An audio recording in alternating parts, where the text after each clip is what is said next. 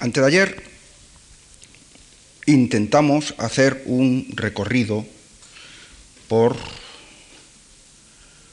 por la escultura tradicional, eh, marcada de una forma como simbólica e íntima, y después marcamos unos para poder entrar hoy de lleno con el recorrido, con el paseo por la escultura del siglo XX, la escultura contemporánea o escultura moderna, hicimos la introducción de Rodin y su tiempo y marcábamos como punto de partida de una nueva forma de escultura, no opuesta a la estatuaria, pero sí superándola o complementándola, por medio de lo que eh, se ha dado en llamar la escultura de los pintores o hecha por los pintores. Para marcarme una ayuda en, en, este difícil tema de, la escultura contemporánea, difícil por, poco explorado y poco, y poco manifestado, yo he tenido una guía muy importante. Eh, eh, en el público eh, muy numeroso que hay aquí hoy, me figuro que habrá estudiantes de arte, estudiantes de, la Facultad de Bellas Artes o de, Historia del Arte, y supongo que estarán conmigo en que el tema de la escultura se toca de forma deficiente y especialmente de la escultura contemporánea. Entonces, para todos en general, pero para estas personas especialmente, mm, quiero mm, indicarles que mi ayuda ha sido un catálogo de una exposición celebrada en París, en el Centro Pompidou, en el año 86, con el título de ¿Qué es la escultura moderna? o ¿Qué es que sea la escultura moderna? Y que no solo ya al visitar yo la exposición, sino principalmente por el mismo catálogo, es una pieza absolutamente exhaustiva sobre el tema. Y lo interesante que yo pueda decir o expresar y las sorpresas que pueda haber vienen de este catálogo que, bueno, desgraciadamente, como todos los libros de escultura, yo creo que antes de ayer ya marcaba, de una forma un tanto irónica, que en cualquier biblioteca hay kilómetros de libros sobre pintura y hay pocos metros, si llegan a metros, sobre escultura en general. es un libro que está dentro de la bibliografía eh, no española y no traducido yo no sé si se encuentra. Como mi labor de difusión de la escultura contemporánea ha sido, ha sido escasa, ha sido corta, la primera vez que me dirijo a un público importante es en esta ocasión, lo cual me tiene eh, absolutamente nervioso, como ustedes notarán. Eh, ha sido pequeños seminarios, cursillos para el tercer ciclo, es decir, personas, estudiantes que están que han hecho la licenciatura en Bellas Artes o, en Historia del Arte, y son grupitos, bueno, pues acuden cinco o seis personas, no acuden más. Son unos cursos que se hacen ahora en colaboración con las academias, con las reales academias, y no tienen mucha difusión, pero la verdad es que acude un poca gente. Supongo que por un lado será la falta de interés, pero por otro lado también será la falta de promoción de, de estos mismos ciclos. Y en estos grupos, pues son, son ciclos cortos de unas 10 lecciones, pues se intenta orientarlos hacia, hacia esta observación, hacia esta, hacia esta materia. Estos, estos eh, cursos eh, eh, escasos me permiten llevar a la gente a donde está la escultura. Porque, claro, hablar de escultura, y sobre todo de escultura contemporánea más desconocida, sin, referencias mm, eh, icónicas, sin referencias visuales, pues la verdad es que es como muy duro. Por lo tanto, no solo es que mm, se, le, se, les pasan una serie de, referencias eh, gráficas, sino que además se les lleva de la nariz a donde está la escultura, a donde nace la escultura, a donde se fabrica la escultura. Y eh, en este caso, ustedes comprenderán que sería imposible, tendríamos que formar un enorme tren de autobuses para poder recorrer talleres y poder eh, tocar todas las dimensiones de la escultura, que no solo son sus dimensiones eh, físicas, eh, plásticas, sino que hay referencias incluso olfativas. Eh, es muy importante el ir a una fundición para saber cómo huele o, cómo suena el bronce cuando sale de fundición. todas estas cosas son algo que yo he ido haciendo periódicamente todos los años con estos pequeños grupos de escultores. Para continuar y para eh, que no nos pasemos demasiado tiempo, como pasó el otro día, eh, fue una cuestión también de mi experiencia, hoy vamos a hacer un recorrido por medio de diapositivas que mi, trabajo creo que ha sido el seleccionarlas, el meterlas en, proyección con, con, una limitación que de unas 500 diapositivas he tenido que seleccionar unas 100, que ya sé que son muchas, pero que son eh, insuficientes para dar un completo panorama de, la escultura actual, desde el principio del siglo hasta hoy. Eh, la selección, como natural, es absolutamente subjetiva e incluso apasionada por mi parte, pero el, el carácter que se le quieren dar a estas disquisiciones o comunicaciones mías, pues es ese, que se vea un, se vea la faceta, el, ocelo de un, de, un, problema en general, eh, un problema general, verlo solamente desde un punto de vista.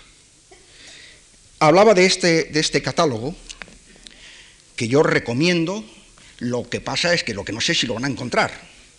Eh, en primer lugar, porque no hay traducción y porque eh, no sé si existe en las bibliotecas españolas. El, El, libro está, la exposición está seleccionada por una joven historiadora de arte americana, Margit Rowell, que luego he visto que eh, formaba parte del equipo asesor del Centro Reina Sofía y posteriormente de la Fundación Miró en Barcelona. Y realmente el, libro es como un descubrimiento mm, maravilloso. E, estas veces que uno lee novelas o poemas en los que uno se encuentra completamente identificado, a mí me ha ocurrido esto con este catálogo. Y además recoge todos los documentos que se han ido acumulando durante la historia del siglo, por ejemplo, todos los, todos los manifiestos que hay sobre escultura que algunos de ellos pues, están sin siquiera sin traducir. Yo he traducido algunos de ellos, los que he podido traducir de los idiomas que sé o medio sé, francés o italiano, y los incluí en el, en el libro que recoge el, trance que tuve que pasar de tener que hacer un pobre escultor que soy, un discurso para ingresar en la Academia de Bellas Artes. Ese librito sí lo pueden encontrar si alguien tiene interés en él, un, interés especial, no por lo que yo diga, sino por, los documentos que se recoge y por la bibliografía muy extensa, porque es mi bibliografía eh, personal sobre escultura en general, siempre contemporánea, sobre escultura española contemporánea y sobre artes afines a la escultura. Es decir, diseño, eh, fotografía, grafismo, todo lo que tiene que ver que está más cerca del campo de la escultura. Y ese libro se puede, se puede encontrar en la, misma Academia de Bellas Artes. Siguiendo el, el, ritmo del, último día sobre, sobre, la sobre la escultura hecha por los, por los pintores, Margaret Rowell dice en este libro que esta referencia a la pintura a la visión e interpretación del pintor. Recuerdo lo que dije de Picasso, yo no pinto lo que veo, pinto lo que siento. Representa un aspecto esencial de la libertad que es una de las principales conquistas de la sensibilidad moderna. El pintor, colocado ante un modelo, está obligado a deformarlo para transferir sus volúmenes a un soporte bidimensional, el lienzo. No se podía llegar a un pretendido naturalismo pictórico sino, mediante una serie de artificios. Es decir, pongámonos a considerar la pintura como una trampa. Y aclaro, el reflejo de la pintura es absolutamente metafísico. Hay una, eh, insisto, en que hay una serie de, de, de artificios deformadores de la realidad, de, de la realidad tridimensional, para poderlos someter a la expresión eh, plana. Pero al comenzar la época moderna, este ilusionismo, estos artificios, ceden el paso a la realidad que emana de la superficie, de la, superficie plana del cuadro. Y la búsqueda del parecido es sustituida por una expresión inherente al hecho plástico en sí, o bien por una expresión simbólica o poética.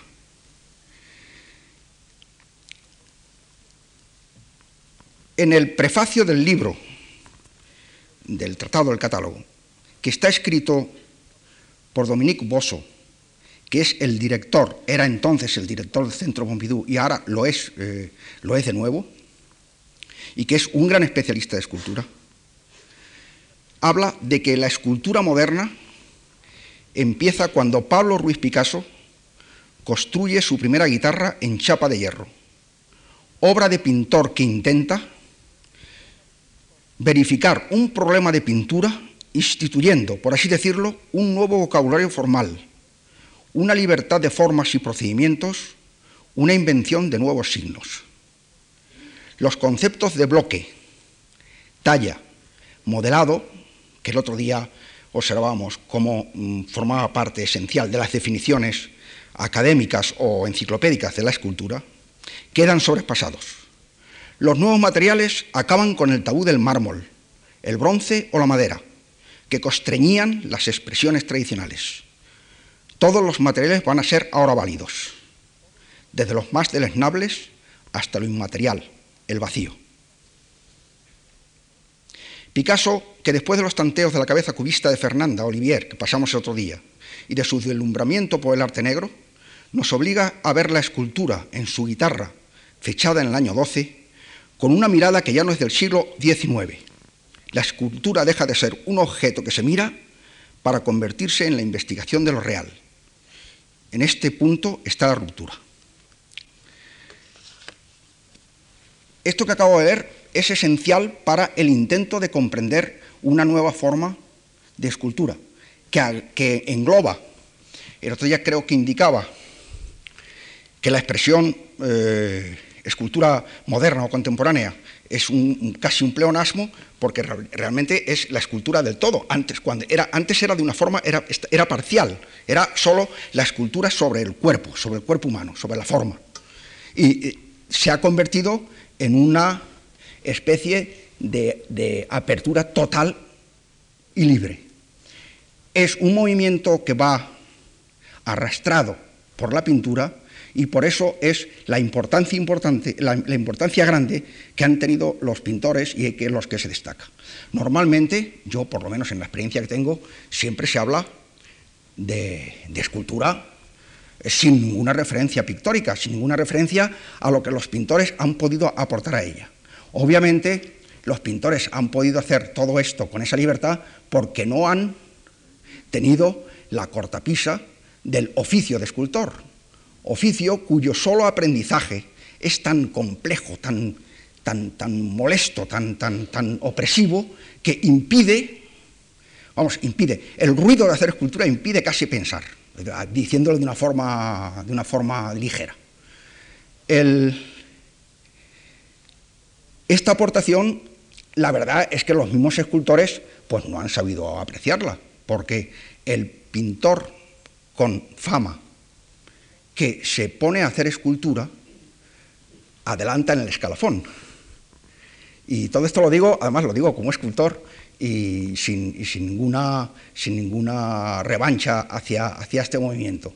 Es decir, una escultura salida de un pintor actual eh, forma, eh, barre toda la labor que pacientemente han hecho los escultores de una forma pues, eh, penosa y lenta. Y, sin embargo, son los que están mejor situados para eh, poder marcar estos avances. E, esto que digo yo comprendo que pueda ser discutible, pero es una forma de sentir el, el problema y de ver que el, el avance que ha tenido la escultura en el siglo pues es un avance que no lo ha tenido en los tres siglos anteriores, por ejemplo, cuando la pintura sí lo había ido dando unos pasos de una forma más racional. Mm, para eh, lograr pasar estas diapositivas que traigo hoy, que son es una selección eh, íntima y, y que, habrá hay muchas lagunas y además he tenido que cortar ya en, un momento determinado, hacia los años 60, 70, porque lo que ahora se entiende por, por escultura actual, que ya no, es, ya, no es, ya no se le puede llamar escultura propiamente dicha, es decir, las instalaciones, eh, todo lo que está derivado de, Duchamp, es decir, del no, de la no pintura, del no arte, eh, no podemos eh, abarcarlo porque tendríamos que tener como más sesiones o, más longitud de tiempo para, determinarlo. De forma que vamos a empezar a hacer una visión de esta escultura partiendo de esta guitarra de Picasso del año 12 que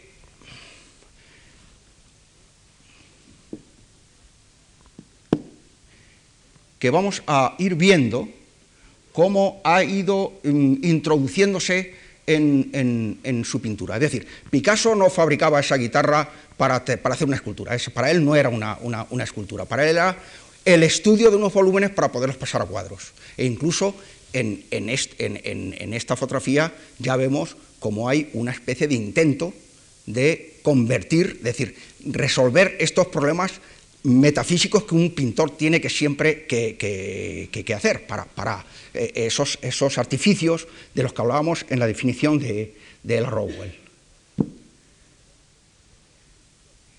Aquí lo vemos ya en una aproximación, es decir, es el principio del, cubismo analítico, en el cual las formas están analizadas en sus planos, en sus colores, y son auxiliares para irlos desarrollando en, lo, que es en lo que es la visión de, Picasso, que es un pintor. A nadie, a nadie se le ocurre el pensar que Picasso es el mejor escultor del siglo porque no tiene la trayectoria del escultor. Ya ahora cuando veamos llegar a escultores como Giacometti o como Moore o como los italianos, veremos que estas corrientes son siempre corrientes paralelas eh, en las cuales se van montando unas líneas con otras y, hay, una subsistencia de la estatuaria, que lo vamos a ver en las proyecciones.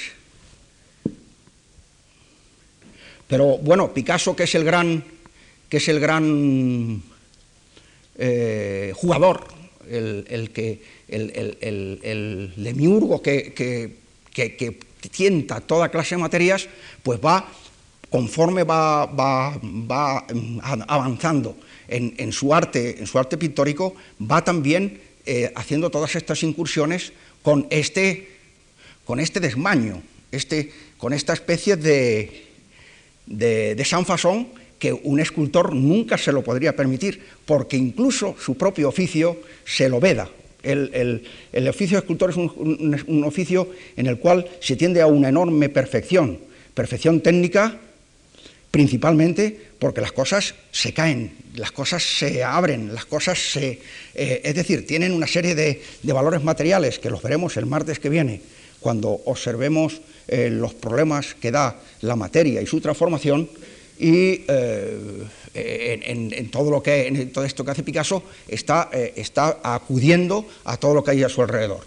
Muchas de estas obras, sobre todo en la parte suya más escultórica, más clásica, porque él pasa de, una, de, un, de un arte de investigación, como es todo, o de laboratorio, como es todo el cubismo, pasa luego a una, a una serenidad, como puede ser su época italiana, en las cuales ya estas obras muchas veces, al pasar a un material escultórico, entre comillas, es decir, al pasar a bronce, cambian por completo de aspecto.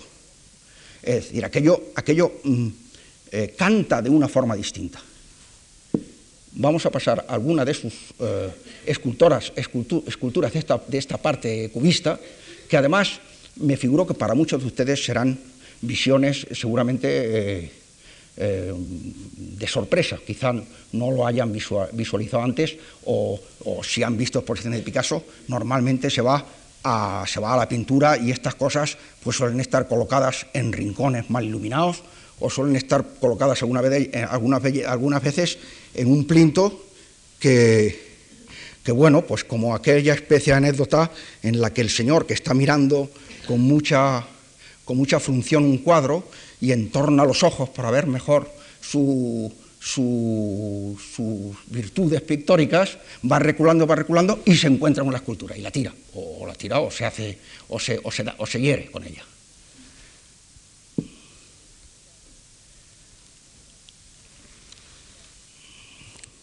Esto parece una escultura.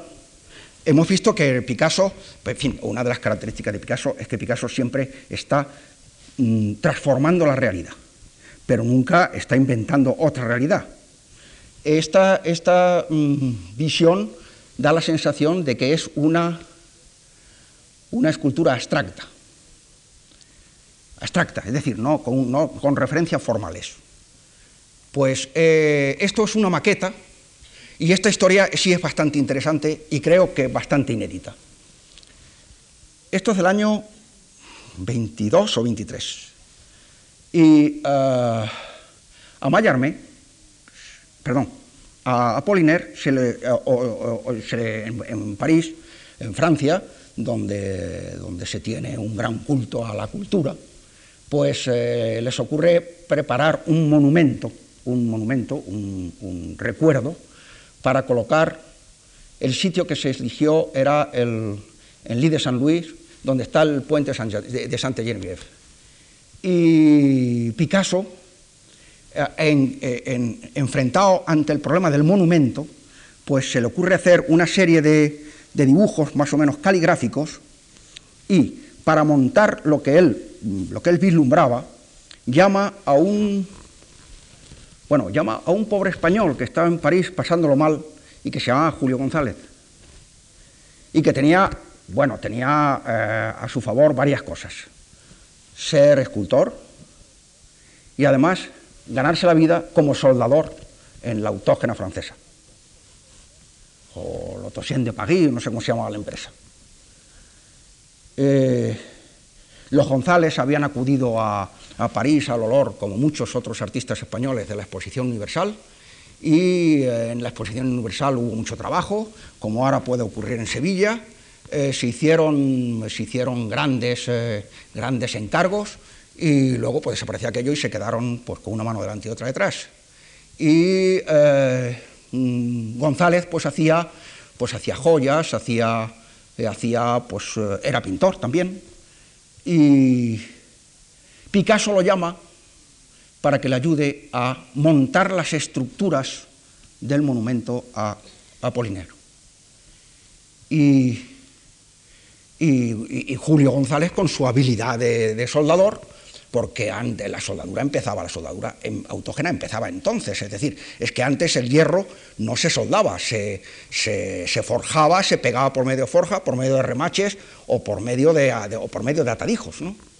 Mm, y, el mismo Picasso, en su, en su espíritu febril, pues va viendo que lo que va saliendo allí pues es una cosa que le gusta mucho. Estos son estructuras para estar luego cubiertas con arcilla y eh, para que sirvan de armazón para una escultura. Y eh, el, ver estos ritmos, es decir, el ver este dibujo en el espacio, que es lo importante, sobre todo para un tan magnífico dibujante como era Picasso, eh, pues le dijo, déjalo así, que es como debe de ser. Naturalmente esto no se llevó a efecto, el monumento a Apollinaire no se hizo, se hicieron varias pruebas, ahora vamos a ver otra, que es muy parecida pero distinta. Y bueno, pues aquí pues hay una figura, se, se ve, se adivina una figura, una figura humana, vertical, eh, si quizás se pueda adivinar también algo como de toro, como de minotauro, son temas que han sido característicos de Picasso. Y lo que sí ocurre es que no se hizo el monumento, si, los que conozcan París, que serán muchos de ustedes, habrán visto que hay un monumento a Poliner, que es un plinto con una cabeza de Picasso, con una cabeza eh, seguramente de la serie de Dora Maar, eh, que está en un jardincito que hay en la iglesia de Saint-Germain y que pone a la memoria o, a la memoria de Apoliner o Apoliner. Pero esto, que además era una cosa maqueta para poderlo realizar a grandes tamaños, nunca se llegó a hacer. Pero han quedado como las primeras esculturas, no con intención de convertirse en monumento de Picasso, que luego él ha realizado muchos monumentos, ha realizado ampliaciones enormes de sus cabezas, como la que hay en Chicago o como, como otras muchas que hay en muchos sitios. Y lo que sí empieza aquí es una eh, colaboración entre, entre, Picasso y González, que González es el, artista, el, escultor característico del siglo, el que empieza a trabajar el hierro. El hierro no se había trabajado escultóricamente antes, o se había trabajado de una forma, en fin, no era, no era material a trabajar una escultura. Naturalmente no era material porque además no se podía sujetar, no se podía soldar. Entonces empieza una colaboración tan íntima que esta escultura que hace Picasso, yo la he visto en catálogos como de Julio González, como pasa con esta otra siguiente. No, eh, vendrá después. Esto es otro, es otra de, las, de los experimentos y se ve, aquí se ve claramente, si hay alguien en la sala que haga escultura, que es la típica armadura que se hace con unos hierros para poder luego sujetar en ello una figura. El, Bueno, la otra ha debido de saltar, pero en fin, había otra también hecha con objetos hallados, con, chatarras, con cosas que luego se han hecho mucho en escultura, pero que en aquellos momentos, es decir, en el año 15 o en el año 20, todas aquellas cosas, pues me figuro que quedarían como una especie de divertimento entre los dos. Aquí vemos un Picasso que desarrolla el objeto hallado y, lo transforma mágicamente en elementos eh, que se acercan a la escultura, a la escultura arqueológica, por ejemplo, de, Mallorca, y, que está utilizando eh, y transformando los elementos encontrados, elementos encontrados que ahora pues muchos escultores eh, lo hacemos, ¿no? El, ir buscando, buscando chatarras especiales o materiales que ya de por sí tengan una calidad escultórica. Bueno, no desperdiciaba nada, porque si había hecho con el sillín y el manillar la cabeza del toro, pues también de paso podía aprovechar y sacar con el, con el patín y con la, con la horquilla de la misma bicicleta, pues un marabú, al cual le añade ahí una especie de, cola irónica. Eh, aquí es cuando él ya transforma su pintura, porque eh, lo anterior era un, movimiento de la escultura a la pintura y aquí vuelve en un movimiento de pintura a escultura. Y en la época de Dora Maar pues realiza una serie de, mm, retratos, de retratos ideales como es natural, del cual este es quizá el más figurativo, en el cual va transformando los, volúmenes y se van convirtiendo en una serie de, pues, fin, de esculturas como es esta en la cual se ve su reflejo en la obra pictórica. Pueden ser que sean cuadros o pueden ser que sean eh, apuntes para desarrollar la escultura.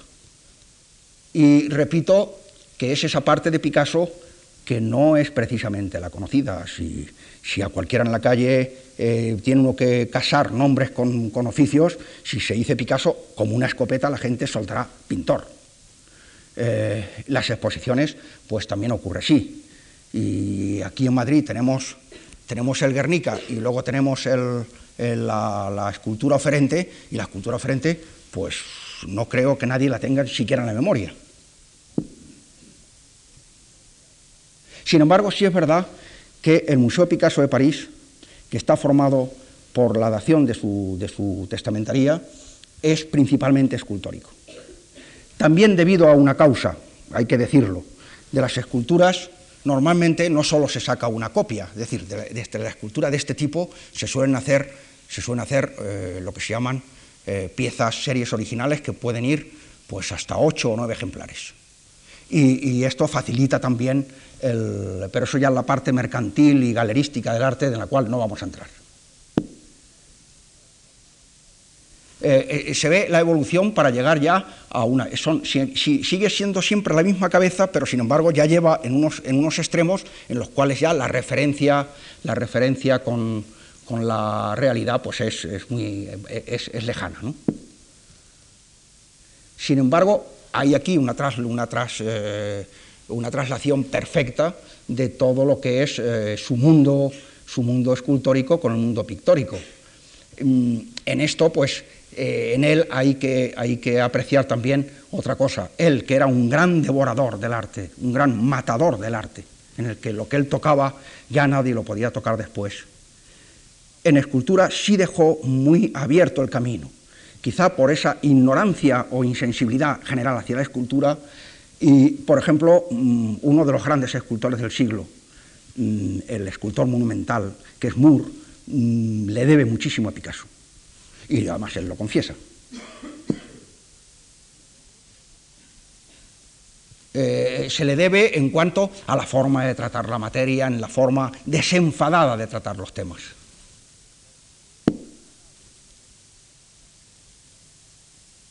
Esta es una, el hombre del mutón que está en Valois, en una plaza pública. Eh, no sé si tendrá pintadas, como tienen las esculturas en todos los sitios, pero está allí en medio de la plaza. Al fin y al cabo es también un trasunto culturalista del, eh, del moscóforo que veíamos el otro día en esa pasada un tanto sentimental que hicimos al principio de la escultura eh, clásica o de la escultura arcaica. esa escultura que proyecté, eh, que alguien me ha reprochado que no hice comentarios de toda aquella pasada, pero ya advertí que era como una especie de pequeño baño, de pequeña inmersión en un mundo esencial de la escultura, y que era aquel personaje eh, que en la escultura ática griega, en la escultura primitiva, lleva un exportador de un, de un carnero.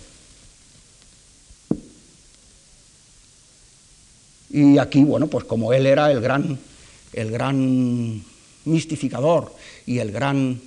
Eh, en su arte siempre hay una, una parte lúdica muy importante, pues eh, de la misma forma que hizo aquella cabra que sí conocemos todos, creo bastante bien, la podemos visualizar en la memoria, no la he traído, eh, en la cual el cuerpo está hecho con una rama de palmera y las ubres son como una especie de, tinajas y el, y el, cuerpo pues son también el mimbre de una, de una, mm, de una cesta, pues aquí se entretiene y hace este simio en el cual pues la cabeza es un cochecito de, un cochecito de juguete y con él eh, edifica toda esta cosa con una especie de, adelanto y del, popar, por ejemplo, de lo que se ha dado en llamar popar como incorporación de elementos reales a, a la escultura o a la pintura.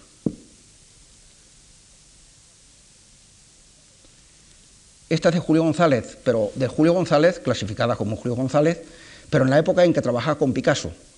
En realidad, Picasso debió ser el sacudidor de la, sensibilidad de, Julio González. Julio González pues, era un hombre muy humilde, eh, como por otro lado, y en general suelen ser los escultores, al lado de, lado de los pintores, eh, recordando la anécdota que contaba el otro día de Leonardo. Y, bueno, pues, pues eh, Supongo que mismo González tendría miedo a todas estas cosas, tendría una reserva, una reserva como diciendo, ¿qué voy a hacer yo con estas cosas? ¿Con dónde las voy a colocar? ¿Cómo las voy a...? Y, Picasso fue el que le dio alas para desarrollar una serie de cosas que él llevaba mm, detrás del pintor figurativo de tipo impresionista que era, con, su, hermano, con su hermano Juan, y, luego el orfebre que, que estaba inmerso pues, en, el, en el Art Deco, y, todo esto le, creó una especie de dimensión que fue, que fue reconocida muy tarde, bueno, que fue reconocida después de su muerte. Eh, al entierro de Julio González creo que solo fue Picasso. Y eh, a Julio González, mm, nosotros, eh, interesados por la escultura en los años 45, 50, pues la verdad es que llegábamos a París y nos encontrábamos con un, con un señor que, no, que no habíamos oído nunca y que nos llamó la atención por lo pronto, González. Bueno, pues a ver, ¿qué es esto? Y, era la gran sorpresa, el gran revulsivo. Mm, por ejemplo, Chillida, el gran susto de su vida fue Julio González y eh, el reflejo en su obra se ve profundamente, porque es el que ha, eh, el que ha hecho la, ha llevado a sus extremos la gravedad y la densidad de la escultura en hierro. Esta es la que buscaba, creí que está más colocada. El, es, de, Picasso y sin embargo está también en otros catálogos, está con la escultura de Julio González. Eh, la fundación hizo aquí en el año, creo que 70 o 72, hizo una importante exposición de Julio González, que la gente creyó que era la primera que se hacía, pero la verdad es que la primera exposición de Julio González en Madrid la trajimos en el año 61 la trajimos Tafur y yo a las salas del Ateneo, y por medio de la hija que vivía entonces aún, de Berta González. Y fue la primera vez que se vio aquí en Madrid algunas piezas, eh, la exposición era, pobre, algunas piezas de Julio González, y solamente se quedó una en Madrid, se quedó una máscara, eh, que creo que la compró Fierro, y es lo único que quedó en Madrid en aquella época, donde Julio González aún estaba en venta.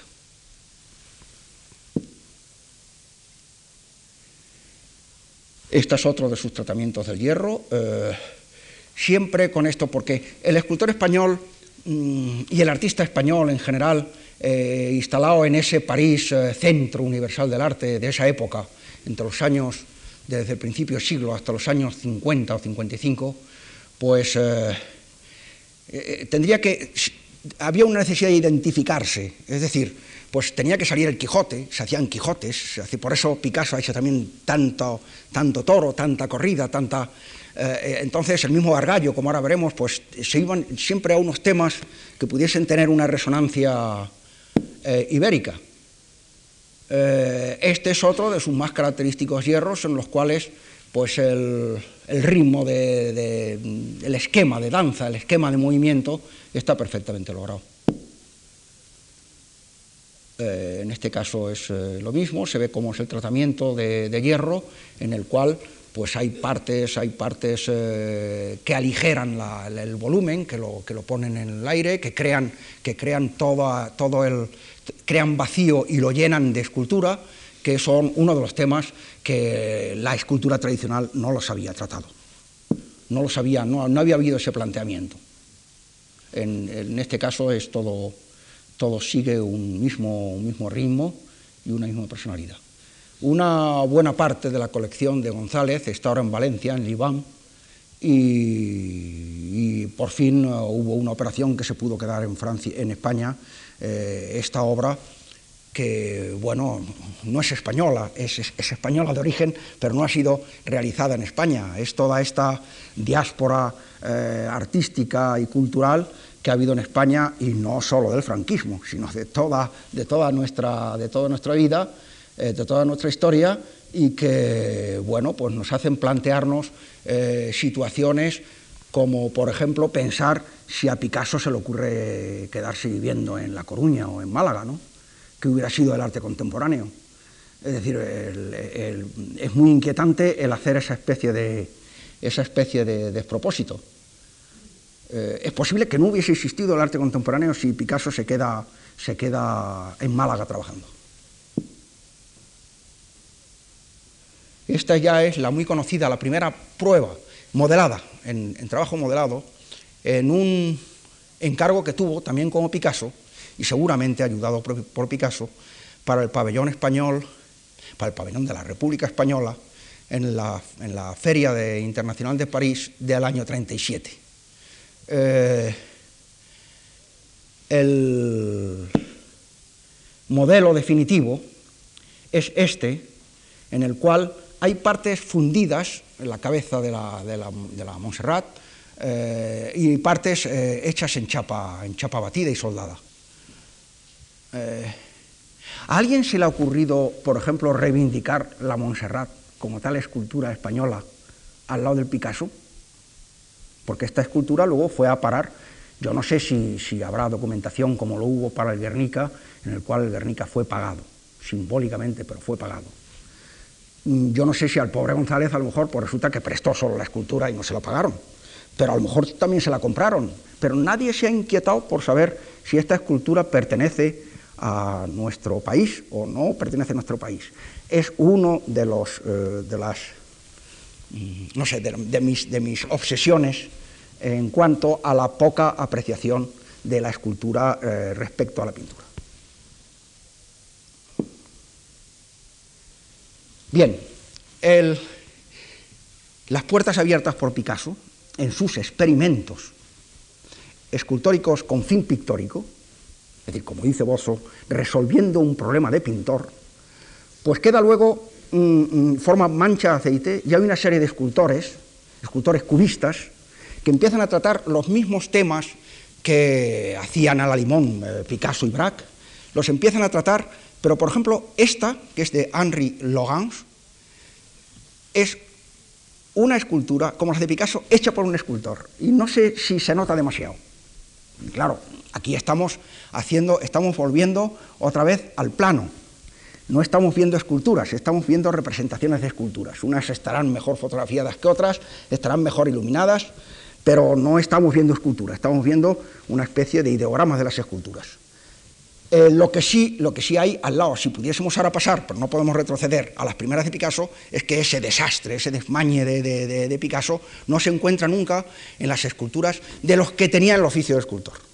Y que en cierto modo se pasan, se ven, se ven subyugados por esta nueva forma de tratar de tratar las formas, de tratar los volúmenes, de tratar incluso los materiales. Ahora, aquí hay, en esta escultura, como en las otras que veamos de Logans, hay un cuidado formal que por, porque se convierten ya en esculturas de tipo definitivo. Sean madera o sean chapa, el caso es, están hechas con un enorme cuidado. Lo curioso es que estas esculturas están, estas que he pasado anterior y esta, están en el Museo Picasso de París. Y la verdad, nadie sabe que son de Logans, todo el mundo cree que son de Picasso. Aquí hay otra línea, coincidente, eh, pensemos que a principios de siglo las corrientes eh, informativas no son las que son ahora. Es decir, la gente pues no, no tenía revistas, ni tenía, ni había reproducciones buenas fotográficas, no, tenían, no estaban informados de lo que estaban haciendo en otros sitios. Y este escultor eh, constructivista, estos movimientos que se estaban dando con el cubismo en París, se estaban dando en otros dos sitios principalmente. Uno de ellos era Rusia, Moscú, y el otro era Italia el norte de Italia. Entonces, hay una serie de escultores constructivistas rusos que antes de la revolución estaban trabajando y que naturalmente cuando vino la revolución, pues al poco tiempo tuvieron que salir corriendo de allí y se fueron a París a trabajar. Y todos estos escultores, ahora veremos los que son, y además es muy interesante estudiar sus manifiestos, porque todos ellos tenían una enorme, había una necesidad enorme de explicar esta novedad esto que ahora puede a muchos de nosotros, a muchos puede ser que les parezcan cosas absolutamente nuevas y quizá disparatadas, pero a otros están ya ah, imbuidos de lo que es la escultura moderna y, están, y la han visto en muchas exposiciones, ha habido ya muchas ocasiones de verla. Pero en aquel momento, eh, naturalmente, en la Revolución Rusa, todos estos señores tuvieron que salir corriendo. Unos se fueron a la creación de la Bauhaus en el 18 y otros pues cayeron en París. Archipenko es uno de ellos y está dentro de esta recuerdo, es, estatuario. El caso es que es estatuario siempre, pero tienen una serie de, temas a resolver en cuanto, al, en cuanto, al, positivo, al negativo, al vacío y a, la, y a la libertad del planteamiento de las formas. el, colorido es otra de las improntas que lo hemos visto en Picasso principalmente y esto que es obra de un, no, un, pintor, es un escultor, un escultor de oficio, pues eh, se vuelve a un colorido en la escultura que en la escultura clásica había existido. el Partenón, si lo viésemos, mm, si lo viésemos ahora, no en ruina, eh, no en arqueología, sino lo viésemos, pues no sé qué, efecto nos parecería el, Partenón. Yo he visto intentos de reproducción, de reconstrucción, en los cuales el Partenón pintado azul y rosa, pues es una cosa bastante inquietante. Y luego la escultura del Renacimiento hasta, hasta que empieza a hacerse la escultura polícroma eh, castellana, que es, que, es, que es, una... No crean ustedes que no la trato por desprecio a ella, pero es una, es una forma del, por completo que la tengo que dejar al margen al, al, al estar tratando temas que no son, que no son estatuarios, eh, que, de, no estar tratando temas estatuarios. Pues el, en el siglo pasado y en los dos siglos anteriores, que se está resucitando, que está haciendo el neoclasicismo, que se está resucitando el, el Renacimiento, pues eh, son esculturas de materia, son bronce, son mármol, son madera, mm, o, son, o son eh, no sé, marfil o plata o oro, cualquiera de los materiales de la escultura. Y entonces aquí empieza una nueva, una nueva preocupación por la, por la policromía. Eh, este escultor, también de origen ruso, Lipchitz, pues eh, se ve también otra cosa que no la he recordado hoy, pero que está, está en la impronta de todos estos escultores, que es su eh, conmoción ante el arte negro, ante el arte ante el arte aborigen. Y aquí pues aparecen de una forma que a veces es descaradísima, aparecen pues eh, ídolos, eh, eh, baúles o bambaras o, de cualquiera, o senufos o de cualquiera de las, de las zonas que estando bajo protectorado francés iba llegando de una forma paulatina a, París y, y descubierta por, principalmente, por ejemplo, por Mallarmé, por Apollinaire, que eran los primeros hombres que se vieron conmovidos por esta forma especial del arte en los cuales los problemas plásticos estaban resueltos de una forma muy especial. Y no se quiera decir que era por, por eh, incompetencia o por falta de, posibilidad de, realizar las cosas, porque estos son estilizaciones de estilizaciones, porque cuando en la Costa del Marfil, por ejemplo, en, el, en el, arte, en el arte fundido eh, del clásico mm, de la Costa de Marfil, pues eh, es de, una, de un figurativismo absoluto y de una belleza tan fuerte como la que podían tener las cabezas eh, amarnianas que pasamos de ayer. Ah, esta es de otro escultor que tiene museo en París, también ruso, Sakina, o Osip Sakina, y eh, aquí eh, lo importante de esto es que eh, la escultura ya empieza a ser emitida como monumento. Es decir, esto es un monumento a los desastres de la guerra en Rotterdam y creo, yo a veces digo las cosas un poco de memoria, pero creo que es así, que es en Rotterdam. Y, y entonces, pues incluso aquel señor en levitado con un canuto en la mano o el señor subido al caballo, pues empiezan a ceder la plaza públicamente, es decir, en escultura eh, eh, promocionada por instituciones y por instituciones rancias, pues empiezan a aparecer ya eh, realizaciones con, con, una impronta de escultura contemporánea. Naturalmente, esta escultura es posterior a la Segunda Guerra Europea, o Guerra Mundial, como quieran llamar. Otro de los escultores que estaban en París, españoles, pues es Gargallo. Pablo Gargallo eh, tiene una trayectoria bastante parecida a Julio González. Lo que pasa es que Julio Gargallo no da el salto, no, eh, él, se mantiene en la estatuaria. Es decir, no hace, no hace esas, esas formas que hemos visto antes entre Picasso y González, que realmente son cabezas, son, siempre tiene un, siempre un núcleo anatómico, pero no, no tienen, no tienen ni, ni, tienen siquiera esta especie de, de, retórica que tiene en parte la escultura de, Gargallo.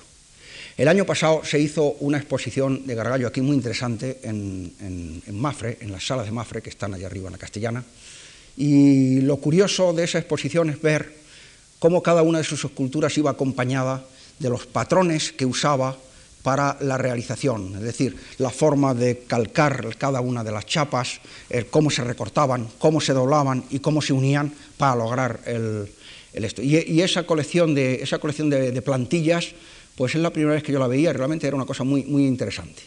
Este es una escultura de tamaño grande, de tamaño de unos 3 metros, que, estuvo, que está aquí en el Museo de Arte Contemporáneo y que ahora pasará al, Centro Reina Sofía, y que, bueno, Gargallo no la vio fundida.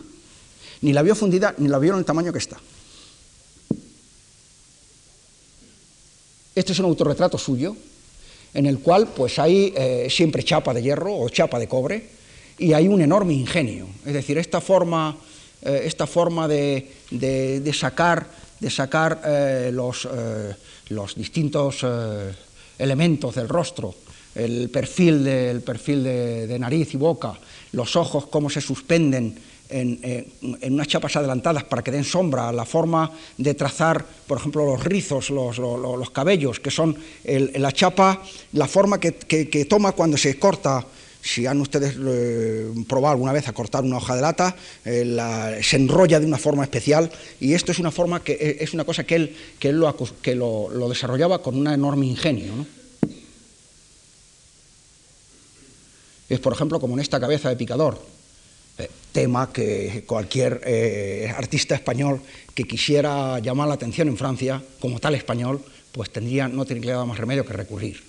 Es decir, esa forma de estar resuelto el barbuquejo y sobre todo esos ojos que son unas chapitas dobladas del ala del, sombrero, del castoreño, como se llaman estos sombreros de los picadores, eh, la misma patilla que son, salen de la chapa del, ala, son unas, son unas chapitas dobladas y, eso es lo que forma la expresión del ojo. Y realmente es como muy ingenioso, como, como problema plástico ingenioso. Y aquí pues eh, hay una de las muchas Gretas Garbo que hizo, porque es un tema muy recurrente suyo, en el cual pues se jugaba con ese, ese tema de las pestañas, ese tema de la expresión, del perfil, pero vean ustedes cómo en los rizos, en lo que se llama, lo que se llama bucles del cabello, siempre tenían ese desarrollo que mm, si esto es una pena no haber podido traer, fotografías de las, plantillas, pero no las tenía hechas, para haberlo comparado, porque era bastante interesante. Naturalmente, todo el, problema de los huecos, que es un tema eh, absolutamente nuevo en la escultura del siglo, pues está muy bien desarrollado. Y, hemos acabado con Gargallo y es, es, forma pues, parte de esa escultura que se está haciendo fuera de España por, por, españoles, unos más integrados en la vida, en la vida internacional, en la vida internacional del arte de París y otros con más con menos suerte. El de todos estos pues han, sobrevivido en la historia del arte, estos y posteriormente Miró cuando entra en el grupo surrealista, como veremos en algunas de las fotografías al final. Otros escultores como Condoy, como Mateo Hernández, como Lobo, mm, Lobo aún vive, pues se han quedado con, una buena situación por estar, situación, me estoy refiriendo siempre a situación en la historia del arte, por estar eh, emanando su obra en París.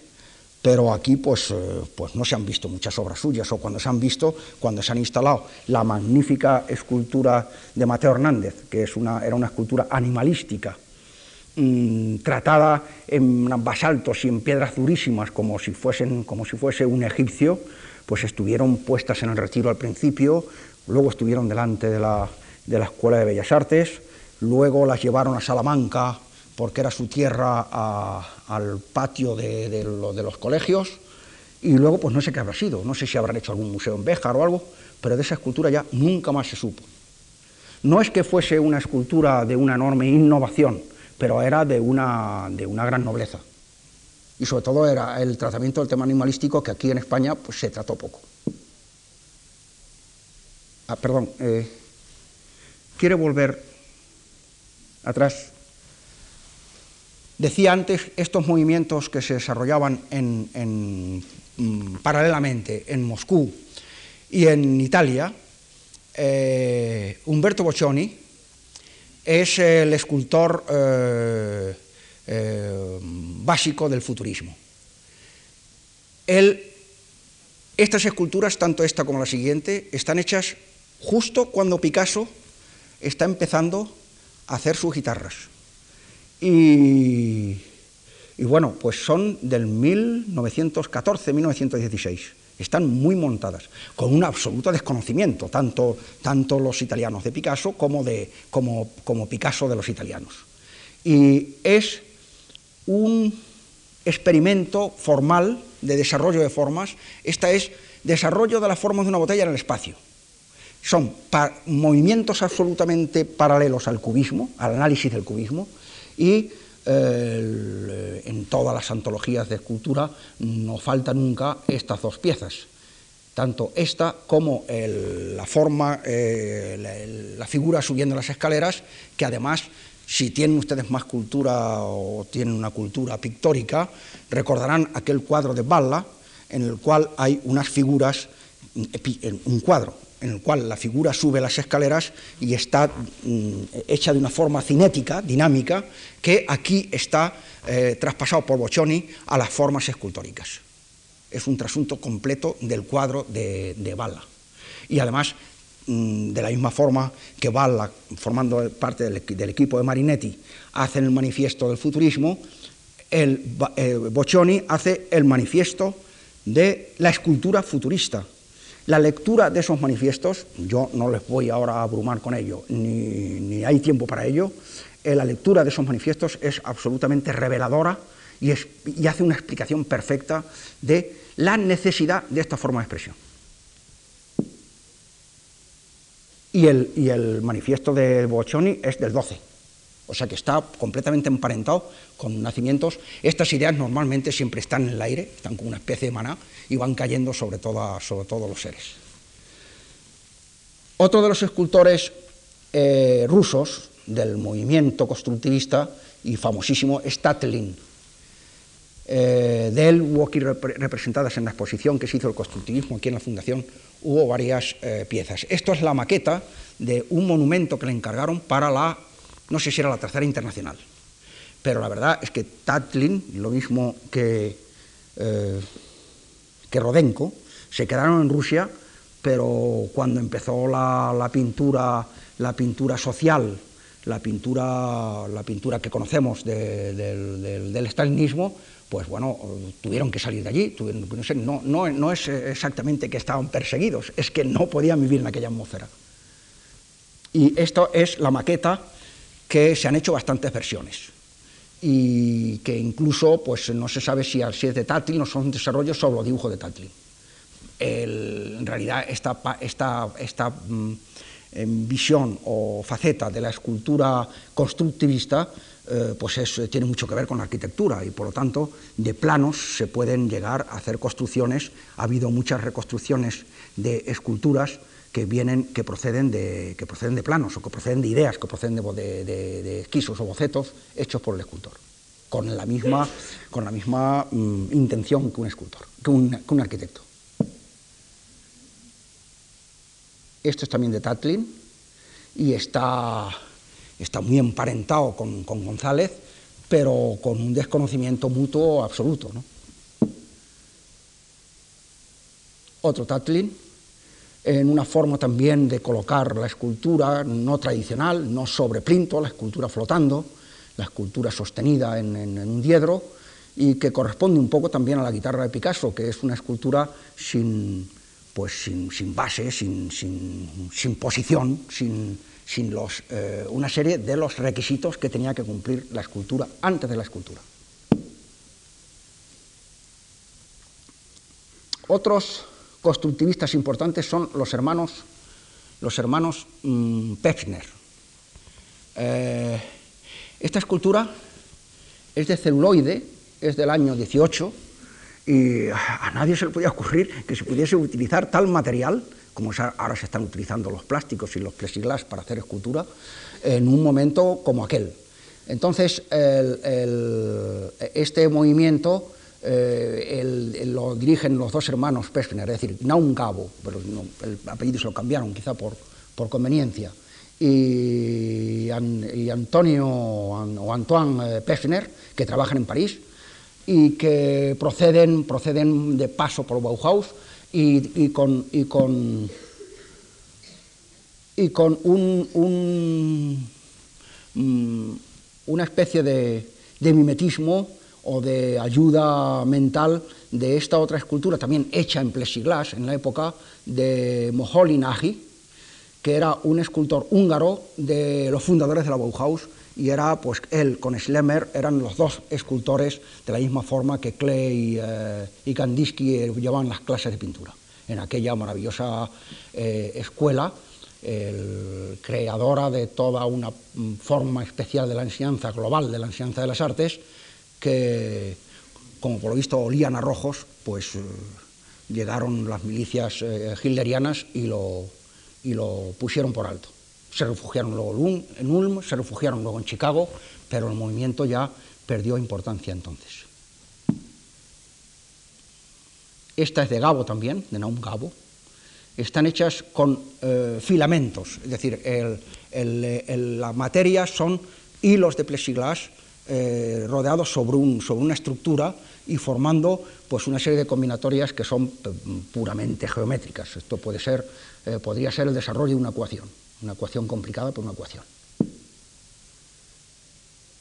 Esta es de su hermano Pesner y la escultura la materia la escultura de una posible fundición o una chapa aquí está sustituida por varillas de cobre o por varillas de metal, que se pegan, se sueldan unas a otras y van formando estas superficies que son desarrollos geométricos. Ah, aquí ha habido un, aquí ha habido un montaje. Eh, hay un Modigliani, pero encima hay una escultura de Gabo, esa estructura que se ve como un pez alto, una escultura enorme, que hay en unos grandes almacenes de, Rotterdam y que es una de las primeras esculturas monumentales de tipo no convencional que se hacen en Europa. Aquí se ha montado con una, fotografía que además era muy bella de, Modigliani como, eh, como otro de los, de los pintores que ha sido considerado solo pintor. Es decir, eh, la, la importancia de la escultura de Modigliani era muy pequeña. Y él, que estaba haciendo un, estaba haciendo una estatuaria y estaba repitiendo esquemas de su pintura en la escultura, porque además emanaban, emanaban de, esquemas etruscos y de, temas arcaicos, de temas, pues lo mismo puede estar en una morgó, en, en, una, en una, cualquier escultura de las Cícladas, como puede estar en los etruscos, en los etruscos primitivos, no los etruscos de... y entonces él lo desarrolla todo en estas formas escultóricas, que, además es muy variada y muy abundante y están hechas en los años 14, es decir, está hecho a la vez que Picasso hacía su cubismo, con una enorme influencia del arte, del arte negro, como es natural. Esta es otra de sus cabezas y que están correspondiendo siempre a la eh, morfología y al canon de su, de su pintura.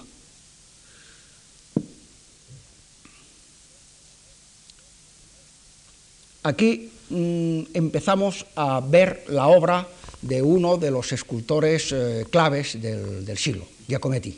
De Giacometti también se hizo exposición aquí en la Fundación. Y esta, está, eh, claro, esta, pues es un Giacometti muy sospechoso porque no parece en absoluto un Giacometti. Sin embargo, esta gran cuchara, que está además eh, reproducida a, gran tamaño, o por un tamaño como de cuatro metros o así, yo la vi en Basilea en una exposición enorme, más claro que aquí hay una influencia de arte negro, pues eh, es, imposible, es imposible figurárselo. ¿no? Eh, tiene también un enorme entronque con eh, el otro escultor, puramente escultor, que llega a la pureza completa de las formas, a la estilización completa de los volúmenes, que es Constantino Brancusi, rumano, como ahora veremos en sus obras. Pero vamos a pasar con cierta, porque por ser más conocido, eh, Giacometti en estas formas que también aquí están saliendo, aquí esto está saliendo del arte etrusco y del arte, del arte idólico, que podemos llamar ibérico, que podemos llamar, o como llamar, por ejemplo, sardo, con un, mimetismo enorme. Y es el, hombre que modela de tal forma que esa apreciación que veíamos antes de ayer de, de, Vicente, de ese aire que se mueve alrededor de las esculturas, pues es donde más está justificado. A más esbeltez, a más eh, economía de materia, hay más generosidad e irradiación escultórica. Eh, estas son formas que él ha repetido hasta la saciedad, nunca son iguales, son siempre diferentes y siempre es la misma cosa. Y es la materia, el barro, torturado a, su máximo, a su máximo grado.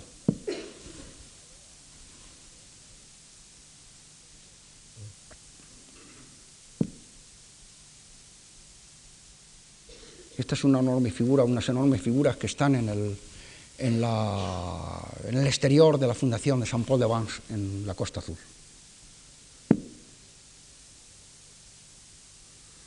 Y bueno, esta es también cuando él hacía agrupaciones de las mismas figuras, con siempre esta, esta impronta que nos puede estar recordando también toda la escultura de las Cícladas o incluso, eh, bueno, pues eh, sin querer hacer caricatura, pues de los, de los siret eh, mallorquines o de los, de los pitos de tipo, de tipo mediterráneo del, de Grecia, ¿no? Este es un retrato eh, muy, eh, muy, torturado, como era toda su obra. Y este otro retrato es de su hermano Diego, que era su ayudante, también escultor, y que era el que le hacía toda la, parte mecánica de la escultura, es decir, el vaciado, los moldes para, llevarlos a fundición y la, y la vigilancia de la fundición. Brancusi es el, es el último tallador, el, hombre que trabaja la materia buscando esa forma oculta que tiene cualquier bloque de piedra que el otro día mm, referíamos a, Miguel Ángel. Eh, la cabeza pierde ya, eh, se queda en, su mínima expresión y a la vez hay una, regresión también a la misma escultura de, de las cícladas de Amorgó. Y él lo lleva a tales extremos, no traigo aquí la fotografía, que en la, otra, escultura que se llama el cisne, se queda ya convertido, esta cabeza ya se queda convertido en un huevo, con lo cual ya la forma es de una pureza absoluta. Esto es otro Brancusi, en el cual pues, no se puede negar que el, que el arte negro no haya tenido una enorme influencia en todos estos escultores del principio del siglo. Es una talla, siempre son tallas directas. Esto es un torso, podría parecer otra cosa, pero es un torso. Y está hecho siempre con materias eh, muy ricas y trabajadas con un, esmero mm, para llevarlas a su pureza, a la estilización total. Otra cabeza en la cual, pues eh, bien, sabemos todos de cómo está referido al arte negro. Y esta es su más característica y su principal, y su principal escultura. Es el pájaro en el espacio, en los cuales los eh, elementos plásticos eh, eh, de volumen se apuran al máximo. no se asusten, pero este avión ha salido de ahí, es curioso, sin, de una forma inconsciente. Yo me voy a permitir si se cansan demasiado y vean que es la hora, me avisan porque creo que me estoy pasando como siempre. Y nos vamos y lo seguimos el, martes. Por ejemplo, eh, me voy a permitir ahora, yo lo que he leído, las pocas, cositas que he leído son, de otros señores, pero esto es una, una especie de, de confesión mía. Dice, siempre he repetido a mis alumnos que seguramente la escultura más representativa de nuestro siglo es el avión Concorde. Nos confirma la furia de Marinetti, aquel señor que decía que un... Bueno, entonces no había Fórmula 1, pero un velocípedo estos corriendo por encima de una carretera llena de piedras era muchísimo más bello que la victoria de Samotracia. Esto lo escribe en, su en el manifiesto futurista del año 12 y eh, bueno, a los que tengamos una cultura antigua nos puede parecer una especie de, butad, pero pregúntense, ustedes a un joven de 18 o 19 años. Eh, hay una transposición de la belleza, hay una transposición eh, de la imagen de la cual han sido culpables todos los artistas, especialmente los que estamos aquí considerando, en los cuales el mismo, el mismo Franco María Ricci dice, los artistas de hoy ya no pintan Madonas, están construyendo coches, motores y máquinas. Esa eh, belleza convulsa que tanto le gusta a, Umbral, pues eh, ya no está en el arte, ya no está en... Eh, el arte ya no es el prototipo de la belleza. la belleza pues ahora ha, tenido una transposición al, diseño, al objeto.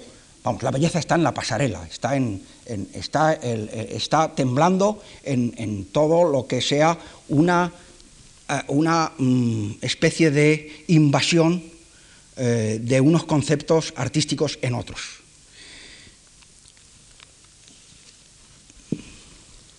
No sé si este rollo se acaba ya, porque ahora queda una segunda parte. Mm, ¿Cuánto tiempo llevo aquí ya? Casi una hora. ¿Puedo hablar un poco más? ¿Un ratito más? ¿No, no aburro demasiado? Pues vamos a ver la segunda parte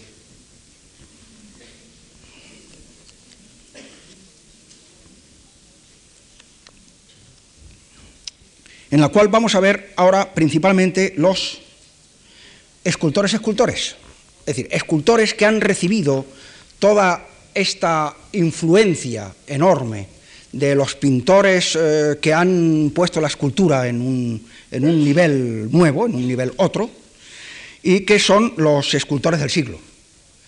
Es decir, eh, son estatuarios, no pierden nunca la figura, pero bueno, ha pasado Picasso por medio eh, y, los, eh, y, los, cubistas y los constructivistas rusos y los, y, los, y los futuristas italianos. Y entonces aparece la figura quizá más representativa de la escultura, la que todo el mundo reconoce como el padre de la escultura contemporánea. Es decir, tiene la misma, el mismo nivel en el arte escultórico que Picasso lo tiene en el pictórico, que es Henri Moore. Esta es la escultura que está en la UNESCO, como una buena, porque la colocar las esculturas al aire libre es un gran problema, y esta tiene una buena colocación, es, de, gran tamaño, y está en el patio de la UNESCO, junto con unos murales de, Miró y un jardín de Noguchi, y un calder. Esta es la fuente, el centro de la fuente, de la lámina de agua que está delante del Lincoln Center en Nueva York, porque una de las características de, Moore es que sus obras están perfectamente ubicadas, están, están mm, recogiendo toda la arquitectura, toda la naturaleza, todo lo que hay alrededor, lo asumen, lo asumen de una forma perfecta. Lo vamos a ir viendo en fotografías que algunas de ellas son bastante bellas. Esta es otra visión de la, de la del Lincoln Center, que está colocada allí ahora ya unos 30 años.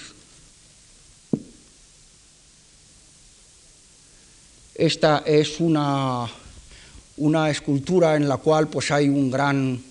Eh, en él tiene, él tiene una especie de, fijaciones. Una es, el arte, una es el arte mexicano, el dios de la lluvia, y otra es el, que esa figura reclinada que tiene un cuenco, donde por lo visto se recogía agua o se recogía sangre. Eh, y luego el otro son la escultura inglés, la escultura eh, de, la Acrópolis, del, Partenón que está, que, está en, el, los frisos del Partenón, que está en el British. Y todo esto tiene siempre un trasunto de todas esas, esas eh, esos pliegues, esas, esos grandes paños, eh, porque la escultura, la escultura es una especie de, de, juego sobre, sobre el pliegue. Y esta es una de, las eh, características que tiene sobre, siempre, casi siempre sobre la mujer, y reclinada o sentada o reclinada, eh, en el cual se recoge esa teoría de pliegues. Es otra versión de la escultura, no es la misma, es otra versión de ella, que aquí ya, no es un espacio, digamos, vegetal o bucólico, sino que es un espacio eh, urbano, histórico, y sus escultoras, sus esculturas allí, pues eh, en efecto están moviendo mucho aire, están moviendo un gran volumen de aire, grandes corrientes.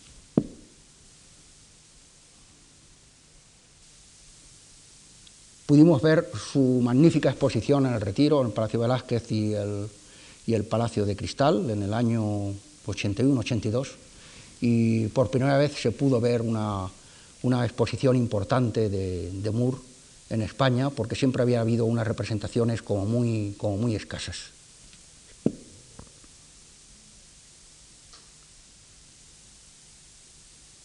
El tema siempre es eh, muy recurrente, siempre la mujer inclinada, el cuerpo inclinado, el cuerpo, eh, reclinado, mejor dicho, y a veces, a veces con maternidades, otras veces, otras veces no tan maternidad y a veces ya con, con mm, soluciones tan abstractas que, que, se quedan ya en puro volumen, en puro volumen de, de, de, escultura. Esta es la famosa de los, de los reyes, el rey y la reina, eh, colocada en su, en su, finca de los alrededores de, de Londres y que son pues eh, la, misma, la misma figura sedente que viene, pues es, un, son, es, una escultura absolutamente tradicional. Yo estoy viendo pues esa figura que pasé antes de ayer, de esas niñas sentadas del museo de, de, egipcia del museo, del museo de Londres, y que además las cabezas, no sé si aquí se ven con más detalle, pues están como yo no digo copiadas, pero están muy parecidas a toda la, a toda la parte, a toda la escultura de esta parte de Asia Menor, del, del Valle de Ur, por ejemplo, que son siempre escultura, esculturas de tipo idólico muy, muy esquematizadas.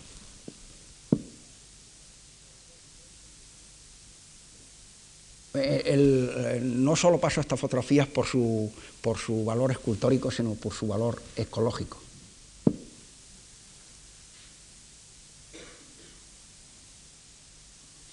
Forman parte del paisaje, forman parte de la naturaleza, no la disturban, no la...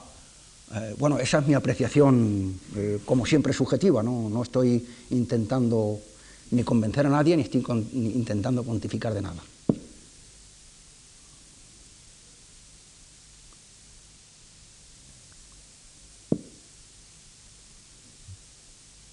Aquí ya eh, entra en una, en una serie de elementos que él desarrolló, los dos cuchillos, los arcos, los aros, y, siempre están teniendo una, una fuerza mmm, casi arquitectónica.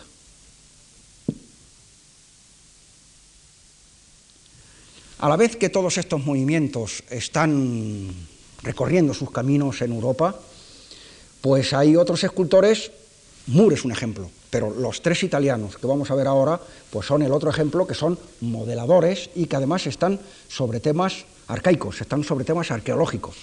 Eh, Marino Marini, que es uno, en fin, lo que para, para acordarse de ellos se, se, recuerdan como las tres M's, Marino Marini, Manzù y Martini, pues eh, son unos escultores que están recreando formas arcaicas, pero con un tratamiento que han que han podido, eh, que han podido eh, adquirir de la contemplación de la escultura contemporánea.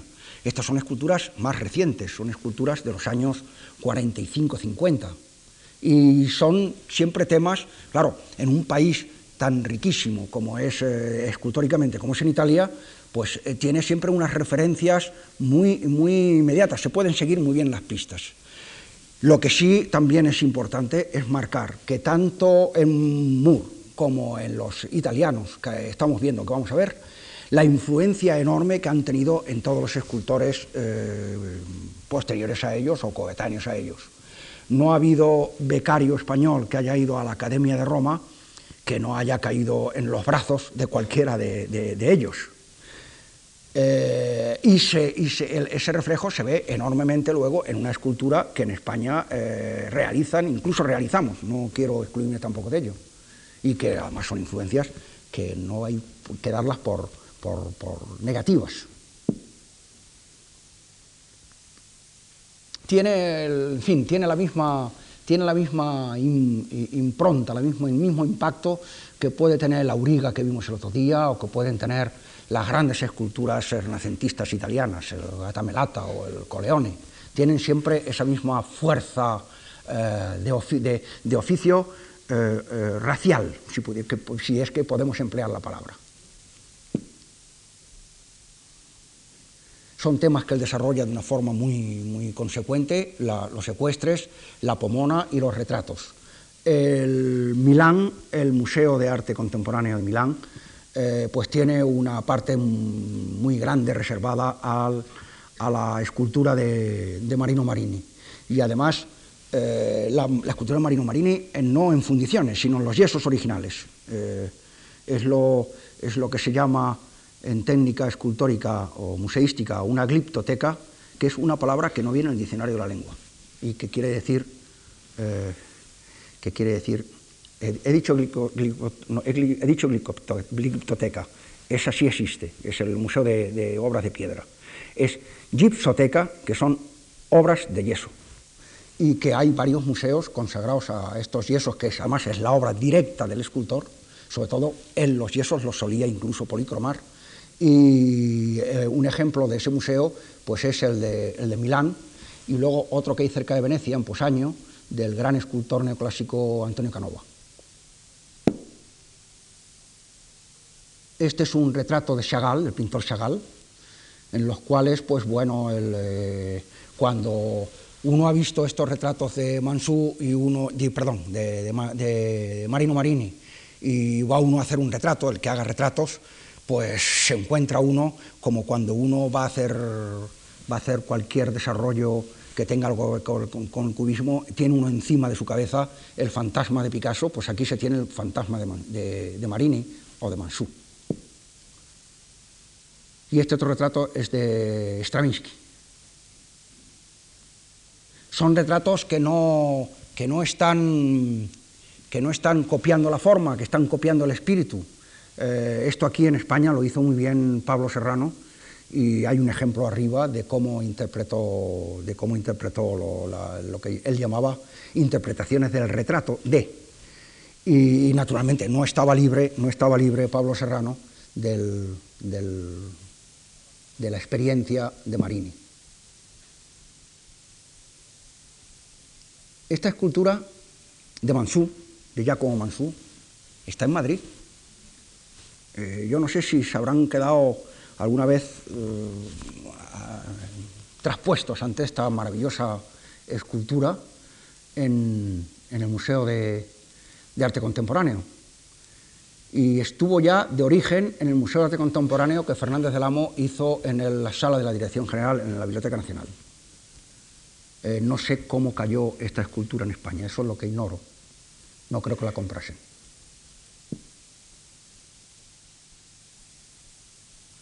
Estos son los retratos que hizo a, Inge, a, su mujer o compañera, y, que están mm, llenos de una enorme elegancia eh, en el tratamiento y con un tratamiento de la materia fresco. El, barro nunca ha sido trabajado como, por Giacomo Mansú.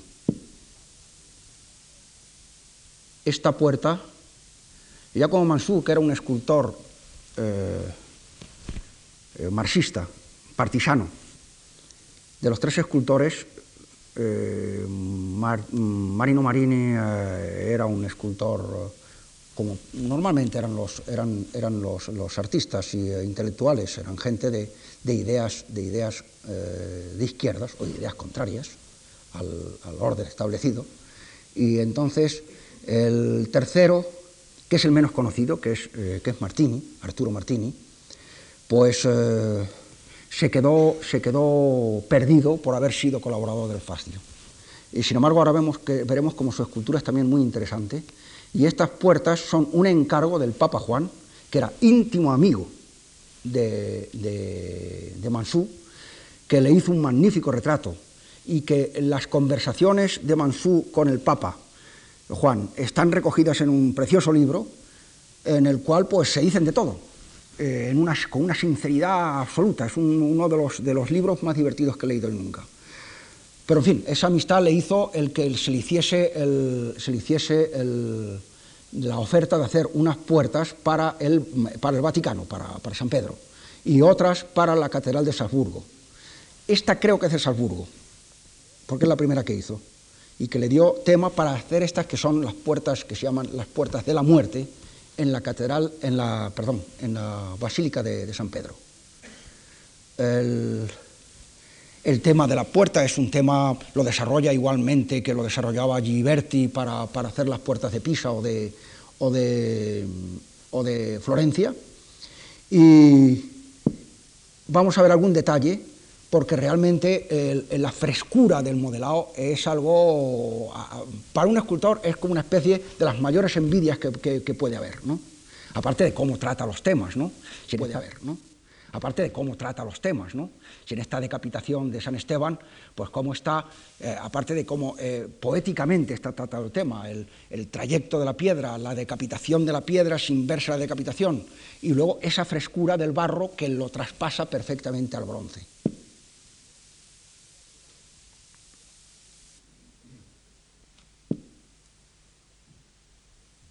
Introducía también temas... Mm, temas no religiosos en, las puertas y esto pues es la muerte del partisano, pero en fin, eh, estamos todos recordando a Mussolini colgado de una farola en, Milán, ¿no? Es decir, que todo esto eh, lo llevaba con una, con una especie de, transposición de, temas eh, que es bastante interesante. Y esto es una serie que hizo grande, como Picasso había hecho, esto es el trasunto escultórico de las, eh, del, modelo y del, pintor y su modelo de, de, las series, por ejemplo, del Volar de, Picasso, de la Suite Volar. Siempre con esa frescura, con esa elegancia, con esa...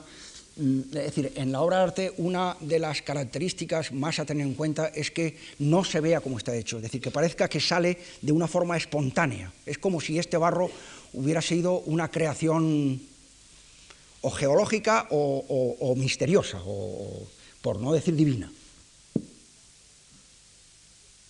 El tema de los cardenales, de los obispos, es un tema que él, que él lo desarrolló mucho durante su vida. Es decir, era el clásico, el clásico marxista con una fijación, con una fijación católica importante. Era como estos como estos comunistas de la época que yo estaba en Roma, de los años 50, en el que en el, dentro del carneco del Partido Comunista llevaban una estampita del, Niño Jesús o de, la Virgen. Este es, eh, esto es Arturo Martini, que es este otro escultor anterior a los dos, a los dos anteriores, y que estuvo muy implicado con el, con el fascismo. Es decir, en cierto modo era el el escultor de cámara de Mussolini. Eh, a él es debido todos los, eh, estadios que se hicieron en Roma, alrededor de Roma, es el autor escultórico de todo, lo del, de todo el edificio de, que hay, que conocemos todos, no recuerdo su nombre, del, no sé si es Seur, que tenía unas arcadas repetidas muy, muy simples y que era una buena arquitectura, arquitectura fascista, pero muy buena, y era el escultor que estaba encarnado en todas estas colaboraciones de tipo eh, arquitectónico eh, escultórico. Tiene en Milán, en la Plaza del Duomo, tiene, una, tiene unos relieves que tienen mucho interés y que han inspirado muchísimo también a muchos escultores, eh, no solo españoles. Esto es uno de los tratamientos como de obra como más íntima, más, más cotidiana, que aquí en España lo desarrolló muy bien eh, un magnífico escultor olvidado que se llamó Cristino Mayo. Vemos que vamos pasando de, una cosa a la otra y son cosas que se están haciendo de una forma paralela y cotidiana, coinciden, mm, coetánea, he dicho cotidiana, coinciden en el tiempo exactamente y no tienen nada que ver unas cosas con otras. Calder, eh, una, de las eh, características importantes del arte moderno es que, por ejemplo, eh, es imposible distinguir un Fidias de un Praxiteles o un Mirón, porque son, esculturas prototípicas en las cuales el oficio está por encima de todo y no hay forma de, de distinguir cómo los estudiosos podrán adjudicar cualquiera de estas obras, pues ya lo veo bastante problemático. Pero lo que sí ocurre en el arte contemporáneo es que el, artista tiene una necesidad de, mm, como se dice en francés, afisarse, es decir, de, establecer su personalidad. Y esa personalidad no tiene que parecerse para nada a ninguna otra personalidad, porque se, mm, se solapan unas en otras y se destruyen. Calder es un escultor que tienta una forma de hacer escultura móvil, que aquí no lo podemos ver, como es natural. Pero estas esculturas están con unos cálculos muy especiales de centros de gravedad y en el centro, en el, gran patio del centro Reina Sofía, han instalado un calder importantísimo. Si alguien ha ido ahora por allí, habrá podido verlo. Eh, es un escultor que, por ejemplo, se ha hecho mucho uso de él en los, en los aeropuertos. Muy pocos aeropuertos norteamericanos carecen en esos sitios que quedan, esas especie de grandes peceras donde, donde, pasan, donde pasan las maletas, donde se recogen los equipajes, o en las grandes salas de, de, punto de encuentro. Raro es el sitio que no tiene un enorme calder que, aparte de que poéticamente está jugando con el, con el, mito, con el mito de Ícaro, y con, la, con, con, el vuelo, con la, con la levedad del aire, pues eh, está recogiendo toda una arquitectura interior y moviéndose en ella de una forma eh, realmente seductora. Tanto en, en, los móviles como en los estables, eh, de los cuales, por ejemplo, este pues es un móvil, pero con apoyo en el, en el, en el suelo. Y hay otros que tienen un, apoyo más importante eh, escultóricamente, como es este, que está, mm, no sé si este es uno que está en la fundación, en la fundación de San Paul de Vence. Este sí está en San Paul de Vence y que ya es eh, un estable, un estable en cual es un, eh, eh, es un tema muy desarrollado, muy a lo Gargallo González, en los cuales pues queda una cosa muy fabril, los remaches están muy aparentes, ahí se ve en el cuerpo de la figura tipo animalística más vertical, y estas estas, son, estas especie de pletinas o de, formas que lo que hacen es consolidar la manutención de, de las placas planas. Eh, él siempre colorea su escultura, son esculturas coloreadas. Este es otro que estaba instalado en una exposición en Basilea, un, encuentro internacional de escultura. Y ahora pasamos a otro pintor español, a Miró. Miró todo su mundo onírico, todo su mundo de juego, todo su mundo infantil, lo traspasa también a la escultura. Y desde luego Miró no se para en barras. Él coge la silla, le pone los elementos que él, que él cree, eh, lo funde todo y luego lo pinta como si fuese un cuadro. Y naturalmente, pues esto es posible que sea una maternidad o un pájaro maternal o cualquiera que forman parte de su, de su iconografía eh, de, sueño, de onírica. Vamos a ver algunos de los ejemplos. Esta es una escultura grande que yo hice en una cerca de Jeddah, en Arabia Saudí, en una costanera, que habían instalado eh, muchísimas esculturas de gran tamaño.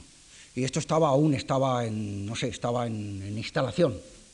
Y bueno, pues era como una especie de tributo que tenían que pagar las compañías que, que, realizaban las autopistas o que realizaban, es un poco parecido a ese 1% fantasmal cultural que hay en España. Era una especie de, de mm, diezmo que tenían que dar las compañías al realizar las obras importantísimas de infraestructura y se gastaba entonces en aquellos años, hace ya de estos 10 o 12 años, en Arabia se gastaba mucho dinero y a partir de entonces se pusieron a comprar aviones y se acabó la escultura. Esto es otro Miró en la Fundación Miró de Barcelona, en los cuales pues, los elementos de tipo de realización y de y de bronce y todo esto, pues es un hombre que se metió en los talleres y llegó a dominar muy bien el oficio. Claro, con una desenvoltura extraordinaria, como por ejemplo este divertidísimo personaje que está hecho pues, con los eh, elementos que se puede encontrar alrededor en la fundación. Un aro, una especie de trozo de embalaje y un grifo colocado estratégicamente.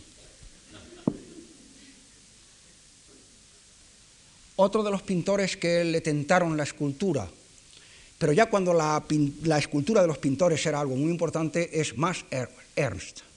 Él realizó este jugador de ajedrez, tiene también otra figura grande, de una, parecida a esta, y una serie de elementos que son poco conocidos. Este es bastante conocido, pero por ejemplo este es muy poco conocido. Es siempre muy misterioso, como su misma pintura, forma parte de los sueños y forma parte, obviamente, del, del, mundo, del mundo mm, eh, africano. Bueno, y aquí llegamos a aquí llegamos ya a un momento en que obras concebidas mentalmente en los años 18-20, eh, en pleno movimiento surrealista y bajo la capitanía de, de Breton, y eh, todo, todo, esto se puede ahora estudiar en la exposición magnífica que en el, en el, en Sofidú, eh, aparece, aparece un señor que, según la apreciación de, de Bozzo y de Margit, eh, lo que Picasso había sido para la pintura, este señor, así decir, la creación pictórica de Picasso en él supone la creación de la no pintura, del no arte, del ponerse en unas situaciones de que el designio del artista es el que convertirá aquel objeto en una obra de arte. Son obras que lo curioso es que están pensadas y diseñadas en los años 20 y la realización es muy tardía, son realizaciones de los años sesenta y tantos. Eh, es esta forma de llamar la atención hacia objetos, hacia hechos que normalmente nos son indiferentes muchas veces. Pongamos el caso de, Tapies.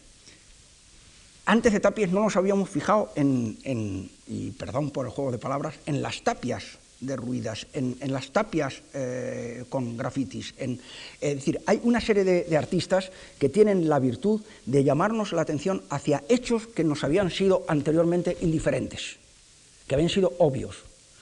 Y que uno, el, movimiento que, encabeza eh, Marcel Duchamp con Man Ray, el gran fotógrafo, el fotógrafo de toda la época, pero que jugaba también a todo lo que jugaban a este juego, es que a partir de entonces uno se va encontrando ya los objetos y uno concentra una, pulsión eh, artística o espiritual que antes no se pulsaba. Y esto es lo importante en, porque además esto es el nacimiento de todo el arte que estamos viendo ahora, del arte povera, del arte minimal, que son movimientos en los cuales estamos inmersos y que aquí no los vamos a desarrollar. es otra de las esculturas de esculturas, perdón, objeto de recreación del objeto de Duchamp. Esta es otra y ya puede ser problemática, pero está firmada y es del año 17.